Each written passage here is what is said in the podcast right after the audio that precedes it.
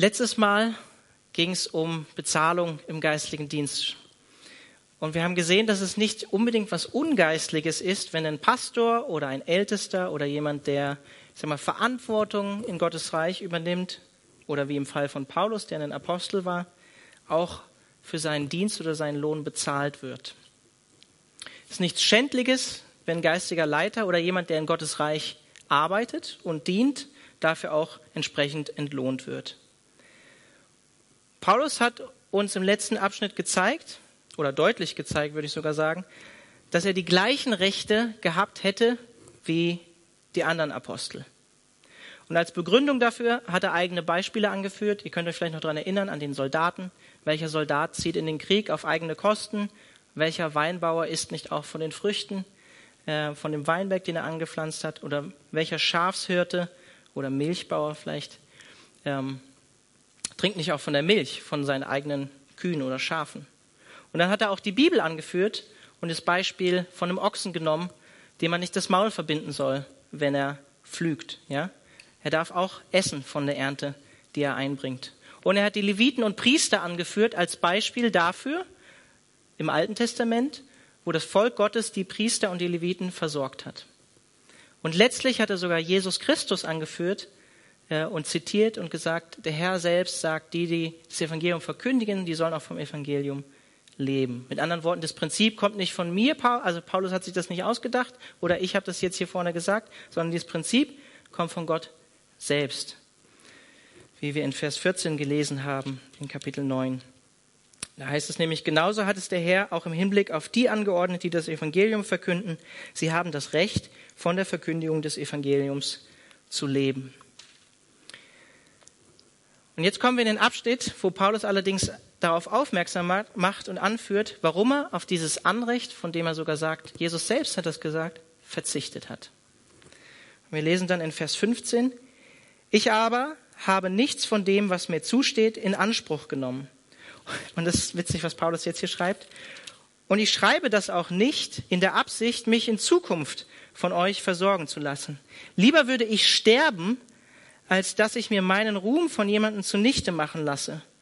Mein Ruhm besteht ja nicht darin, dass ich das Evangelium verkünde. Das ist schließlich meine Verpflichtung, der ich nicht ausweichen kann. Wehe mir, wenn ich sie nicht erfülle. Hätte ich diese Aufgabe aus eigenem Antrieb übernommen, könnte ich einen Lohn dafür erwarten. Ich habe sie aber nicht gewählt. Sie ist mir übertragen worden. Gott hat mir die Aufgabe anvertraut, seine Botschaft zu verkünden. Heißt das dann, dass ich überhaupt keinen Lohn bekomme? Oh doch. Mein Lohn besteht genau darin, dass ich das Evangelium unentgeltlich verkünde und keinerlei Gebrauch von dem Recht mache, das ich als Verkündiger dieser Botschaft habe. Ich habe es in der Einleitung schon gesagt, Paulus und Barnabas hätten eigentlich das Recht gehabt, von den Korinthern finanziell unterstützt zu werden. Aber Paulus sagt hier in Vers 15, sie haben auf dieses Recht bewusst verzichtet.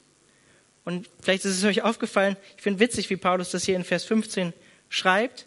Ähm, er sagt den Korinthern, ich schreibe euch das jetzt auch nicht, Hinweis, Hinweis, damit ihr mich jetzt dann finanziell versorgt, so nach dem Motto, ich armer Paulus, ich verachteter armer Apostel, ähm, schaut doch auf mich, wir haben nichts zu essen, wir sind so arm dran, aber wir dienen doch Jesus, liebe Korinther, bezahlt uns doch jetzt auch für das, was wir tun, unterstützt, euch, unterstützt uns doch in dem, was wir tun. Nach dem Motto, ähm, ja, ich schreibe das jetzt eigentlich mit dem Hintergrund, dass ihr mich unterstützt finanziell. Im Gegenteil, Paulus sagt dann hier in Vers 15 auch, lieber würde ich sterben, als dass ich mir meinen Ruhm von jemandem zunichte machen lasse. Mein Ruhm besteht ja nicht darin, dass ich das Evangelium verkünde, das ist schließlich meine Verpflichtung, der ich nicht ausweichen kann. Wehe mir, wenn ich sie nicht erfülle. Hätte ich diese Aufgabe aus eigenem Antrieb übernommen, könnte ich einen Lohn dafür erwarten. Ich habe, habe sie nicht gewählt, sie ist mir übertragen worden. Gott hat mir die Aufgabe anvertraut, seine Botschaft zu verkünden. Paulus hatte eine besondere Berufung als Apostel. Das lesen wir in der Apostelgeschichte 9, wie er zum Glauben kommt. Und ich möchte jetzt aus Apostelgeschichte 26 ab Vers 14 diese Begegnung vorlesen, die Paulus hatte. Und da steht, da sagt Paulus, wir alle stürzten zu Boden und ich hörte eine Stimme auf Hebräisch zu mir sagen. Paulus hieß früher Saul. Saul, Saul, warum verfolgst du mich? Du schlägst vergeblich gegen den Stock des Treibers aus. Herr, sagte ich, wer bist du? Der Herr antwortete, ich bin der, den du verfolgst, ich bin Jesus. Paulus war vorher Pharisäer, Schriftgelehrter, jemand, der sogar die Christen, die ersten Christen verfolgt hat und getötet hat. Und er dachte, er tut das Richtige. Und ich finde es so toll in dem Vers, Jesus sagt, du verfolgst mich. So krass, wie sich Jesus mit der Gemeinde und den Christen identifiziert, als wenn du mich verfolgst. Doch steh jetzt auf, sagt Jesus, denn ich bin dir erschienen, um dich zu einem Diener und Zeugen zu machen. Bezeuge den Menschen, dass du mich heute gesehen hast, und bezeuge es ihnen, wenn ich dir wieder erscheine. Ich sende dich sowohl zum jüdischen Volk als auch zu den Nichtjuden, und von allen ihren Angriffen werde ich dich schützen. Öffne ihnen die Augen, damit sie umkehren und sich von der Finsternis zum Licht wenden, von der Macht des Satans zu Gott. Dann werden ihnen ihre Sünden vergeben und sie werden zusammen mit allen anderen, die durch den Glauben an mich zu Gottes heiligem Volk gehören, ein ewiges Erbe erhalten. Und dann sagt Paulus, angesichts dieser Erscheinung vom Himmel, König Agrippa, das sagt er in der Verteidigungsrede zu diesem König, gab es für mich nur eins. Ich gehorchte dem, was mir gesagt worden war und verkündete die Botschaft von Jesus zunächst in Damaskus und in Jerusalem, dann in ganz Judäa und schließlich unter den nichtjüdischen Völkern.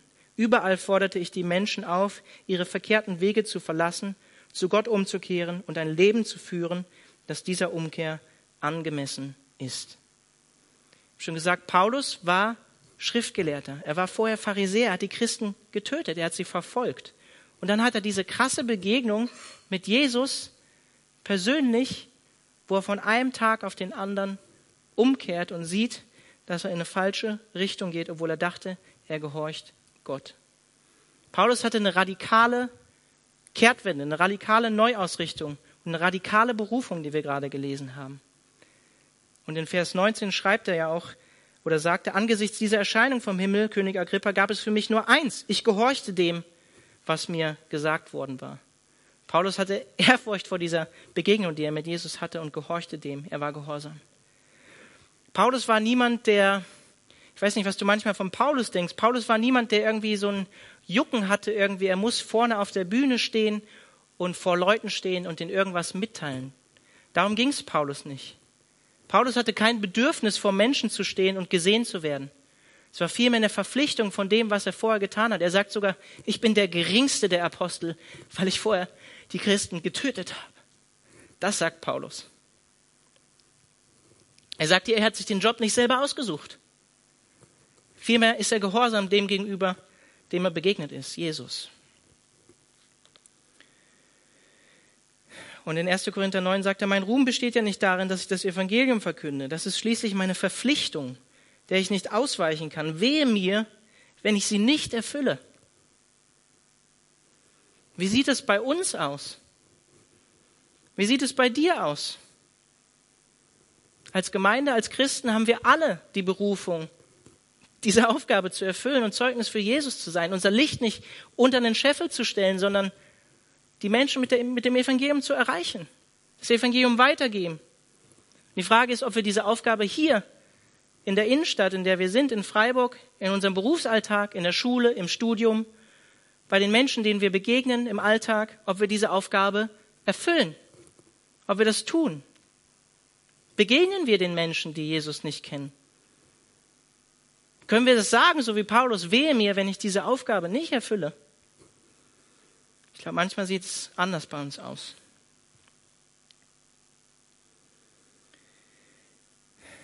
Vers 17 sagte dann, hätte ich diese Aufgabe aus eigenem Antrieb übernommen, könnte ich einen Lohn dafür erwarten. Ich habe sie aber nicht gewählt, sie ist mir übertragen worden. Gott hat mir die Aufgabe anvertraut, seine Botschaft zu verkünden. Wörtlich steht hier, denn wenn ich das freiwillig tue, bekomme ich einen Lohn. Wenn aber unfreiwillig, bin ich mit einem Verwaltungsamt, steht hier wortwörtlich, betraut worden. Ich sage es nochmal, Paulus hat sich seinen Job, Apostel für die Nichtjuden auch zu sein, nicht selber ausgesucht. Und dieses Wort Verwaltungsamt Amt, was er hier benutzt. Ökonomieren. Das hatten wir schon mal in 1. Korinther Kapitel 4.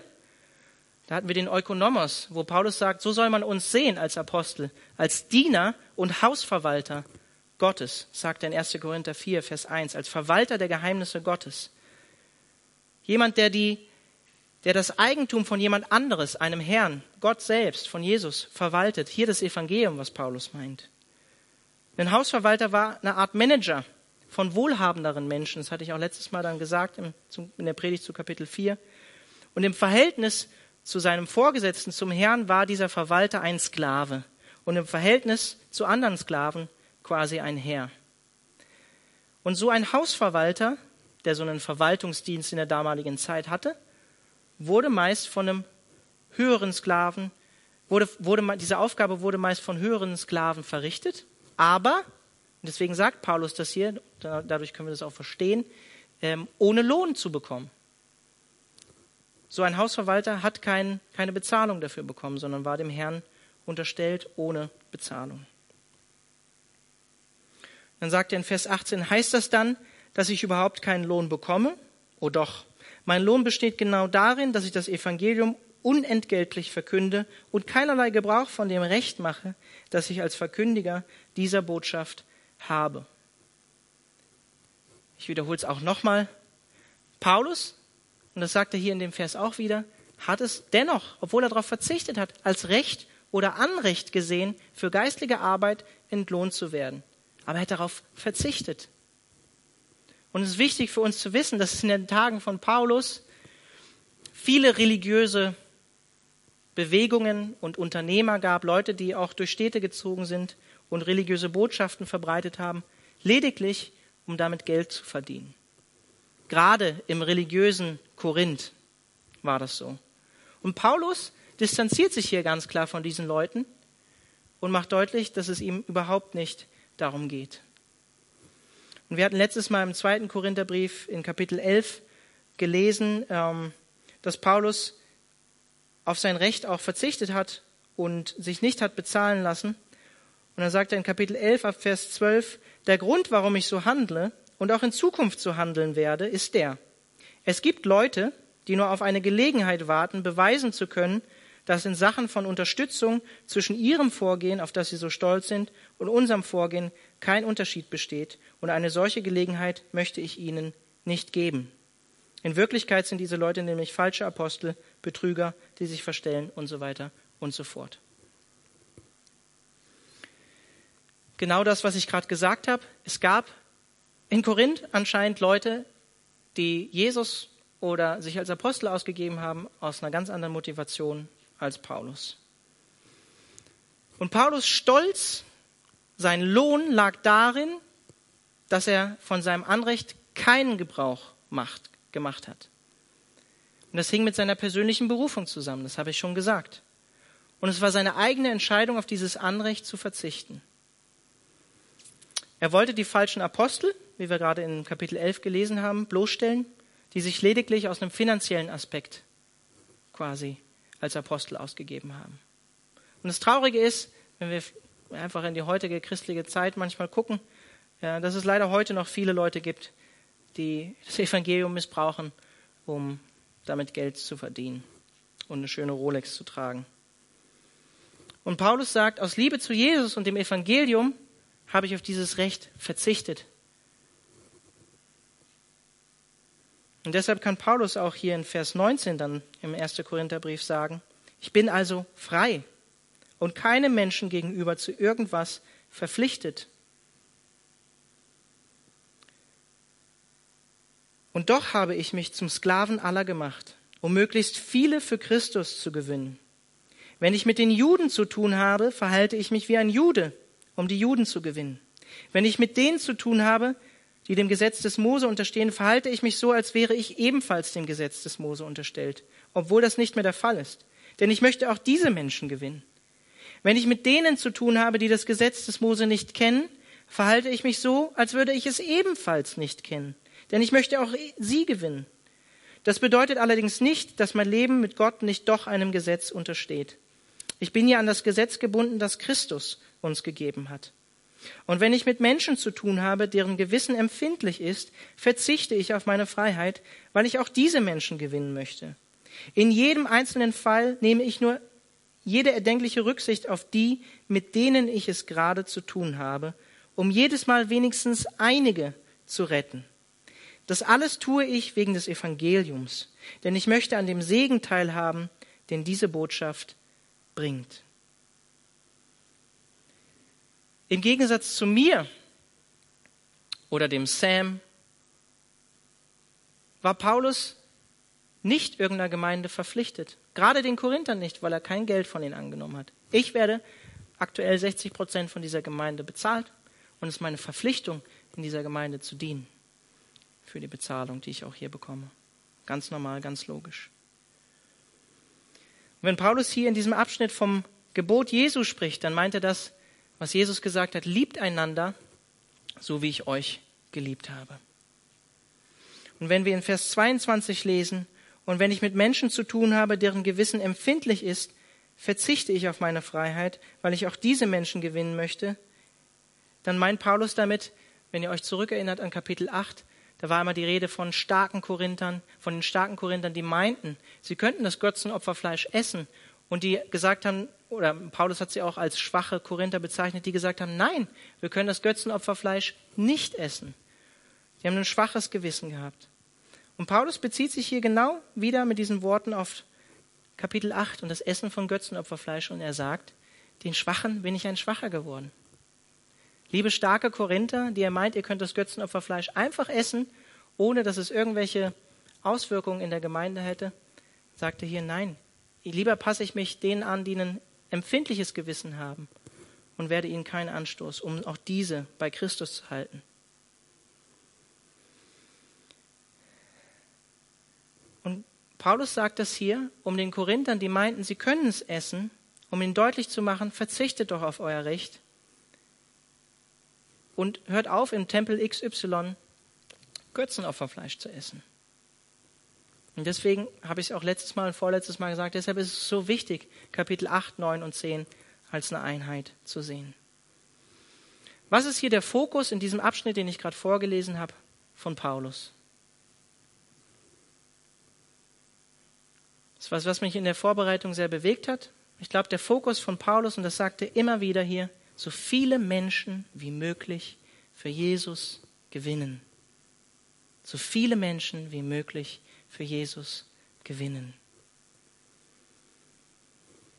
Und auch wenn wir niemals vielleicht die gleiche Herausforderung haben werden, wie Paulus sie hier hatte, nämlich Unterstützung anzunehmen von einer Gemeinde oder nicht, zum Wohle des Evangeliums, bleibt die Frage, die wir uns alle selber stellen müssen und die auch ich mir in der Vorbereitung stellen musste. Welche Möglichkeiten, welche Prinzipien, welche Verhaltensweisen, welche Annehmlichkeiten, welche Anrechte, welche Bequemlichkeiten, welche Sehnsüchte, Sicherheiten, Träume, Ziele, Wünsche, Traditionen bist du bereit aufzugeben, um Menschen für Jesus zu gewinnen? So viele Menschen wie möglich für Jesus zu gewinnen.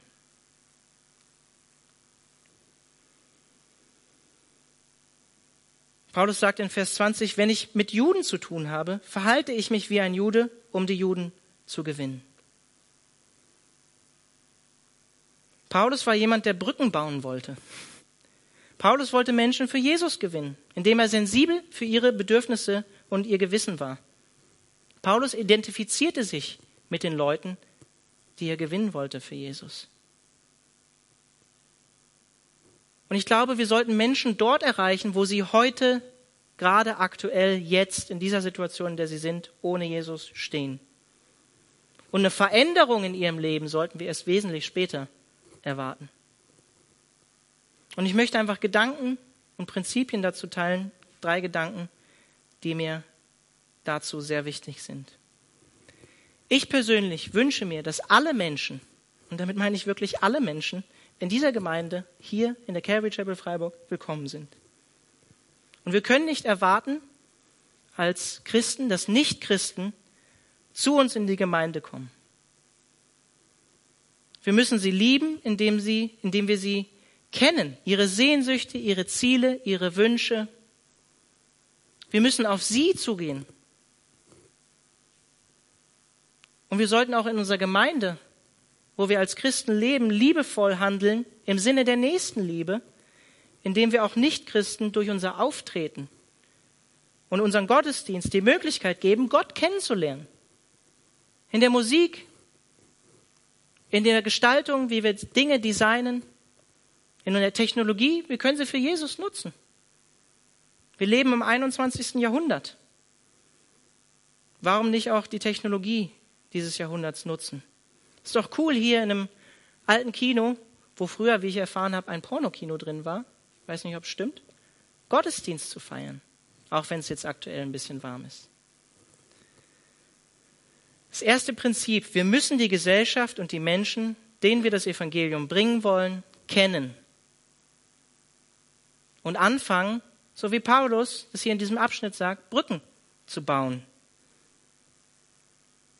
Das heißt nicht, dass Paulus die Botschaft vom Evangelium verändert hat.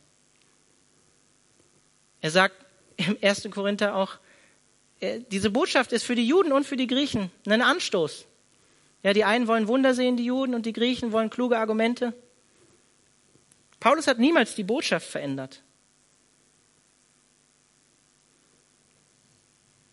Die Botschaft vom Evangelium ist unveränderbar. Ja?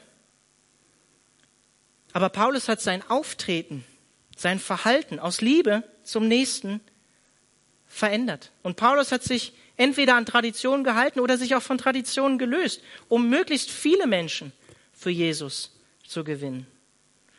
Und wir können nicht erwarten, das habe ich eben gerade gesagt, dass Menschen heute, heutzutage zu uns in die Gemeinde kommen. Aber wir können alles dafür tun und den Boden legen, einladend sein, einfach offen sein, damit sie kommen, Brücken bauen. Und wo fängt das an? Ich glaube, wie ich schon gesagt habe, dass es auch damit anfängt, wie wir unsere Gemeinde rein äußerlich gestalten. Mit welcher Qualität wir Lobpreis machen. Welche Sprache wir sprechen. Sprechen wir nur einen christlichen Slang, den niemand anders mehr verstehen kann? Wie verhalten wir uns untereinander? Sind wir so ein exklusiver Christenclub oder sind wir einladend gegenüber neuen Leuten? Vielleicht auch Leuten, die Fragen haben und dem christlichen Glauben eher skeptisch gegenüberstehen. Wie verhalten wir uns? Ich habe es eben gerade schon gesagt, wir leben nicht mehr im 19. oder 20. Jahrhundert, wir leben im 21. Jahrhundert. Und ich persönlich glaube, dass ein großes Problem der Landeskirchen folgendes ist.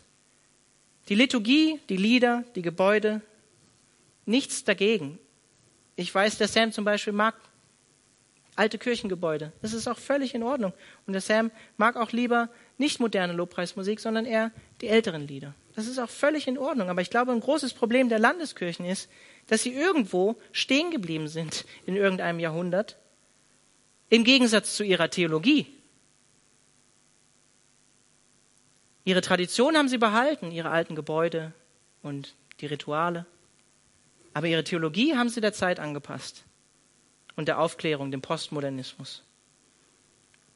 Was aber würde passieren, wenn wir eben nicht, die Botschaft ist unveränderbar, die Botschaft opfern, ja, unsere Theologie nicht opfern?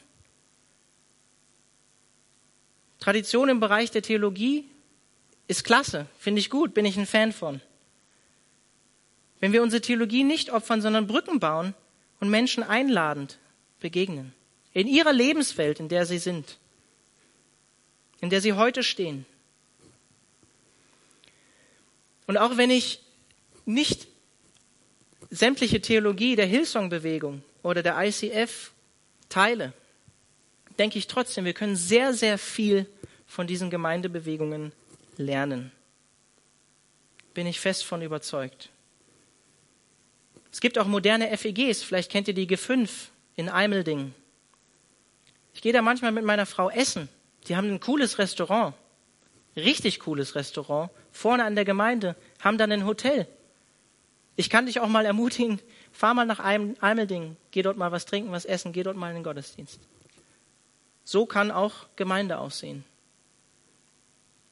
Ich glaube, diese Bewegungen haben teilweise begriffen, wie wir nicht nur Menschen erreichen, sondern sie sogar teilweise einladend zu uns ziehen können, Brücken bauen können, aus Liebe zum Evangelium, um möglichst viele Menschen für Jesus zu gewinnen.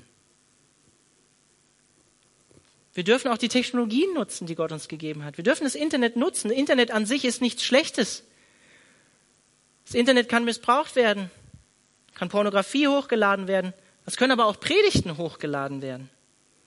Wir können als Gemeinde Facebook nutzen für das Evangelium, für was Positives. Und wenn wir hier in Freiburg leben, es gibt viele Leute, die die Natur bewahren wollen oder biologisch sich ernähren wollen. Da können wir auch dran anknüpfen, indem wir darauf hinweisen, ja, das ist schön, dass ihr das macht. Aber lass mir dir sagen, wer diese Schöpfung auch gemacht hat. Wir beten nämlich nicht die Schöpfung an, sondern den, der die Schöpfung eigentlich gemacht hat. Dasselbe ist es mit Sex, mit Geld. Sex an sich ist nichts Schlechtes. Geld an sich ist nichts Schlechtes. Die Frage ist immer nur, wie wir diese Dinge nutzen. Und ich plädiere jetzt hier auch heute nicht, auch wenn ich sehr hinter dem stehe, was ich sage, ich plädiere nicht dafür, dass wir als Gemeinde nur Mission leben sollen oder dass sich Gemeinde nur darin erschöpft, dass wir missionarisch sind. Aber ich plädiere dafür heute Abend, Mauern oder Hindernisse für Menschen aus dem Weg zu räumen, die sonst niemals eine Kirche betreten würden. Und es ist doch cool, Leute in den Gottesdienst einzuladen, zu sagen, hey, wir feiern Gottesdienst in einem alten Kino. Ist eine coole Sache. Ist eine super Sache. Ich persönlich komme aus der evangelischen Landeskirche. Ich wusste vorher, bis mich mein Freund mal in die Calvary Chapel in Hannover eingeladen hat, äh, dass es sowas wie Freikirchen gibt und dass sie das ernst nehmen mit dem Glauben. Das war für mich was völlig Neues. Bis ich 16 Jahre alt war, habe ich nie davon gehört. Und vielleicht kennt ihr auch alle diese Rede von Paulus auf dem Areopag, von der auch der Simon Göppert mal hier im Gottesdienst gesprochen hat. Wo Paulus den Athenern das Evangelium predigt. Ganz interessant, Kapitel 17 der Apostelgeschichte. Es ist interessant, wie Paulus seine Predigt dort beginnt. Er baut eine Brücke zu den Leuten dort. Er sagt nicht, ihr seid alle gottlose Heiden, liebe Athener, obwohl ihr so viele Götter verehrt. Er sieht ja die Götterstatuen und ist dann ziemlich sauer, weil die so viele falsche Götter anbeten. Ihr seid alle gottlose Heiden, sagt er nicht, obwohl ihr viele Götter verehrt und werdet alle in der Hölle schmoren. Das sagt Paulus eben nicht. Aber Paulus, auch wenn es in einem gewissen Sinne vielleicht wahr gewesen wäre, wenn Paulus sowas gesagt hätte, stattdessen beginnt Paulus eine Brücke zu bauen, indem er sich auf diesen Altar bezieht, der für den unbekannten Gott ist. Könnt ihr euch vielleicht noch daran erinnern. Um den Leuten von dem einzig wahren Gott zu erzählen, von Christus. Und es ist interessant, wenn wir diese Apostelgeschichte 17, Kapitel 17 lesen, Paulus erwähnt nicht mal den Namen von Jesus. Versteht mich jetzt nicht falsch. Ich will jetzt hier kein Plädoyer geben, den Namen Jesus nicht in der Evangelisation zu erwähnen. Der einzige Name, der errettet, ist Jesus. Aber er lässt ihn weg. Und wir müssen manchmal klug sein, schlau sein, wenn wir mit Leuten kommunizieren und reden, die vielleicht nicht den Bezug zu Jesus haben. Mit einem Moslem über Allah reden und nicht über Jesus. Allah bedeutet Gott. Den Graben überwinden, eine Brücke bauen, ohne unsere Theologie und unsere Überzeugung aufzugeben.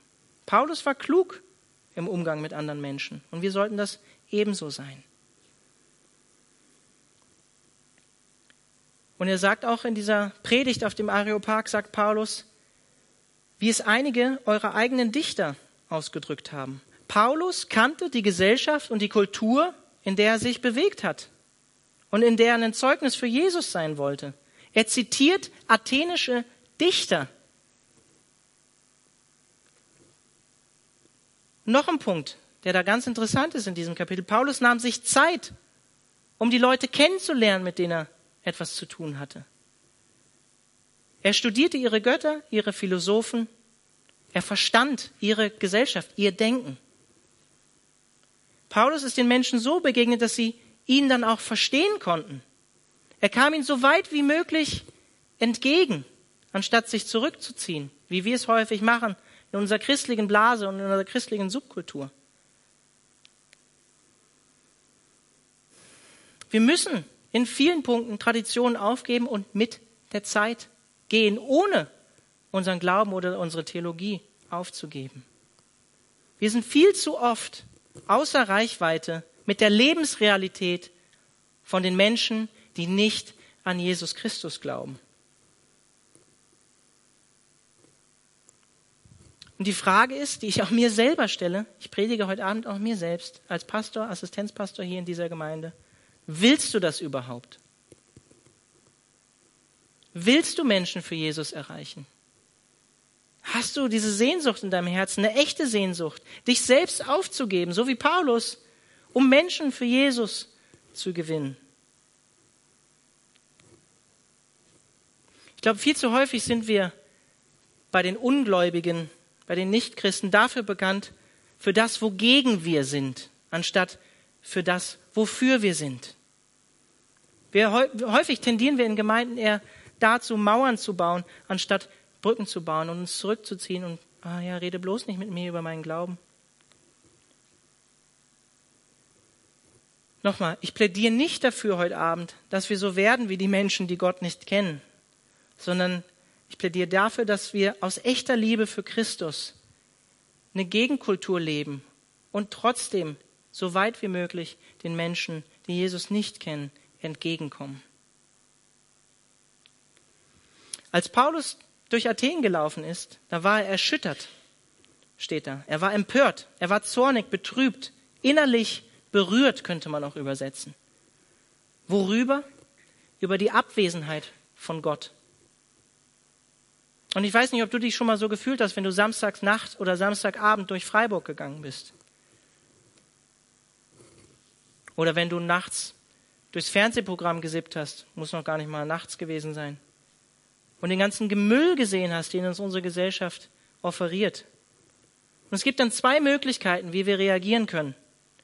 Entweder regen wir uns darüber auf, werden verbittert, ziehen uns in unsere christliche Blase zurück, oder wir beginnen zu handeln, die gute Nachricht zu den Menschen zu bringen. Paulus hätte dabei bleiben können, zu sagen, blöde Athener, den bringe ich nicht das Evangelium. Aber stattdessen begann er zu handeln. Und er beginnt öffentlich auf dem Areopag zu predigen. Paulus hätte weiter schimpfen können, aber das hat er nicht gemacht. Stattdessen brachte er den Menschen das Licht, was er zu geben hatte. Zweites Prinzip. Ich weiß, es war lang. Wir müssen Brücken bauen, war das erste Prinzip. Wir müssen auf die Menschen zugehen. Das zweite Prinzip ist, Mission beginnt mit einer inneren Sehnsucht und einer Motivation, etwas verändern zu wollen, so wie Paulus innerlich berührt war. Wir können den ganzen Tag darüber philosophieren, wie wir Menschen erreichen wollen für Jesus. Können wir machen. Wie wir unsere Gemeinde gestalten wollen, was für Programme wir anbieten wollen, wie wir den Lobpreis gestalten. Soll das Kreuz nur grün sein oder soll es rot angestrahlt werden? Aber wenn wir kein Herz haben, keine innerliche Sehnsucht, wirklich Menschen für Jesus zu erreichen, dann ist das alles Pustekuchen. Das ist alles umsonst. So wie Paulus noch später in Kapitel 13 im ersten Korintherbrief sagen wird, wenn ich keine Liebe habe, dann bin ich nichts. Darf ich dir eine Neuigkeit geben? Nicht-Christen, Ungläubige sind nicht deine Feinde. Es sind Menschen, für die Jesus gestorben ist. Und vielleicht erinnern wir uns manchmal daran zurück, dass wir auch mal Leute waren, die keine Beziehung zu Jesus Christus hatten. Und Jesus ist für uns gestorben, als wir noch Sünder waren, als wir noch mit dem Rücken zu Jesus standen. Er hat uns seine Liebe erwiesen, als wir noch weit weg von Jesus waren. Ich stelle die Frage nochmal, schmerzt dein Herz für verlorene Menschen? Oder bist du ihnen eigentlich gegenüber gleichgültig?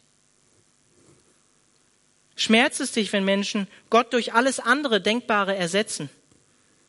Und alles andere Mögliche an seine Stelle setzen um die Leere in ihrem Herz zu füllen. Berührt dich das noch? Und ich muss da auch ganz ehrlich zu mir selbst sein. Leider kratzt es uns häufig nicht, was mit den Leuten um uns herum geschieht. Und es ist schwierig für einige von uns und auch für mich, das teilweise zuzugeben, oder? Aber wenn wir ganz ehrlich sind, dann müssten wir sagen, dass wir diese innere Sehnsucht und diese Motivation, um etwas zu verändern und verlorene Menschen die gute Nachricht zu bringen, nicht immer haben. Manchmal nicht haben. Denn in Wirklichkeit leben wir so wie die Menschen, die Gott gar nicht kennen. Es, geht sich, es dreht sich nur um uns. Wie geht's mir? Und das sagt Paulus hier in Vers 16 in Kapitel 9. Er sagt, wehe mir, wenn ich das Evangelium nicht verkündige. Wir müssen von Gott innerlich für die Menschen um uns herum ergriffen werden. Oder nichts wird passieren. Warum sehen wir so häufig nichts passieren in der Gemeinde oder in der Stadt, in der wir sind? Ich glaube, der Grund ist häufig ganz einfach. Es ist uns egal. We don't care. Wir leben den Christsein nach Vorschrift. Und ich bin jetzt provokativ. Ich glaube häufig, weil wir zu faul sind und unsere Komfortzone nicht verlassen wollen. Gott hat uns in dieser Gemeinde eine krasse Stelle gegeben, einen krassen Ort, in dem wir sind. Wir sind mitten in der Innenstadt im Bermuda-Dreieck, in einem alten Kino. Direkt neben uns ist die Uni. Wir sind mitten in der Innenstadt. Ich glaube, Gott hat uns super große Möglichkeiten hier gegeben. Und ich sage mir das selber.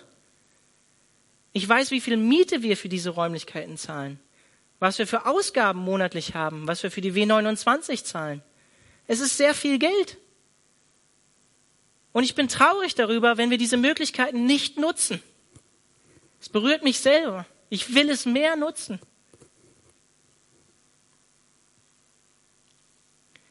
Wir isolieren uns viel zu oft als Christen von unseren Mitmenschen, leben in unserer Blase, in unserer christlichen Blase, anstatt die Gesellschaft und Kultur, in die Gott uns jetzt, hier und jetzt gestellt hat, zu leben und sie zu lieben und sie zu beeinflussen. Betest du für deinen Nachbarn? Für die Gesellschaft, in der du lebst, in der Stadt, in der du lebst? Für deine Kommilitonen? Betest du für sie? Paulus sagt im ersten Timotheusbrief, Kapitel 2, das erste und das wichtigste, wozu ich die Gemeinde auffordere, ist das Gebet. Es ist unsere Aufgabe, mit Bitten und Flehen und Danken für alle Menschen einzutreten insbesondere für die Regierenden und alle, die, in hoher, die, alle, die eine hohe Stellung einnehmen, damit wir ungestört und in Frieden ein Leben führen können, durch das Gott in jeder Hinsicht geehrt wird und das in allen Belangen glaubwürdig ist. In dieser Weise zu beten ist gut und gefällt Gott, unserem Retter, denn er will, dass alle Menschen gerettet werden, denn er will, dass alle Menschen gerettet werden und dass sie die Wahrheit erkennen. Es gibt nämlich nur einen Gott und es gibt auch nur einen Vermittler zwischen Gott und den Menschen, den, der selbst ein Mensch geworden ist, Jesus Christus. Jesus Christus ist Mensch geworden. Gehe ich gleich nochmal drauf ein. Das bringt mich zum dritten Punkt. Wir müssen unsere Blase, in der wir leben, unsere Komfortzone verlassen und den Schritt aus unserem Schneckenhaus wagen. So wie Paulus auf dem Areopag. Wir lesen davon, dass er begonnen hat, mit den Leuten Gespräche zu führen. Auf dem Marktplatz unterhielt er sich Tag für Tag mit denen, die er dort antraf. Was macht Paulus? Paulus geht auf die Leute zu. Er geht zu den Menschen, zu den Frommen wie nicht frommen der damaligen Zeit, tritt mit ihnen in Kontakt, baut eine Beziehung zu ihnen auf. Nichtchristen sind nicht deine Feinde. Paulus hat in der Kultur und der Gesellschaft gelebt mit den Menschen, die Jesus nicht kannten, ohne deren moralische Vorstellung oder deren Lebensweisen zu übernehmen. Er ist dort, wo die damaligen Menschen sind, gewesen, auf dem Marktplatz, auf der, in, bei der Synagoge, auf dem Areopag. und war nicht in seiner christlichen Blase. Paulus war dort, wo die Menschen Licht brauchten, hatte Kontakt mit ihnen, ist draußen bei ihnen gewesen, hat mit ihnen gesprochen. Und wisst ihr, wer das vorgelebt hat? Jesus. Jesus selbst hat das vorgelebt. Jesus hatte Zeit für Menschen. Und wir sollten uns die gleiche Zeit nehmen. Und wisst ihr, was die frommen Leute der damaligen Zeit Jesus vorgeworfen haben? Dass er nur mit den Sündern, Zöllnern, Prostituierten, Aussätzigen und mit den verlorenen Heiden zu tun hat. Dass er nur mit diesen Leuten abhängt und seine Zeit mit denen verbringt, mit denen sogar isst und trinkt, sogar Alkohol, sogar Wein. Und was entgegnet Jesus diesen frommen Leuten? Er sagt, nicht die Gesunden brauchen einen Arzt, sondern die Kranken. Je dunkler der Ort scheint, wir sind hier im Bermuda-Dreieck. Wir sind zu wenig evangelistisch aktuell in dieser Gemeinde, ist meine feste Überzeugung. Je dunkler der Ort scheint, in dem wir das Evangelium verkündigen, desto mehr Licht haben wir zu geben. Umso heller ist das Evangelium. Was tat Jesus Christus? Was tat Gottes Sohn? Jesus hat sich dafür entschieden, seine Herrlichkeit beim Vater aufzugeben, menschliche Gestalt anzunehmen und einer von uns zu werden, um uns zu retten. Hat sich erniedrigt, kam zu uns, hat sich mit uns identifiziert, ist Fleisch und Blut geworden. So wie Johannes sagt, wir haben ihn angefasst, wir haben ihn mit unseren eigenen Augen gesehen. Er war ein Mensch von Fleisch und Blut. So sehr liebt uns Gott, dass er seine Herrlichkeit beim Vater aufgibt und Mensch wird. Weißt du, was das bedeutet? Ich weiß es nicht. Ich kann es nicht begreifen. Er kam auf uns zu, nicht wir auf ihn. Er ist Mensch geworden. Gott liebt die Menschen zuerst so, wie sie sind, um sie dann zu verändern.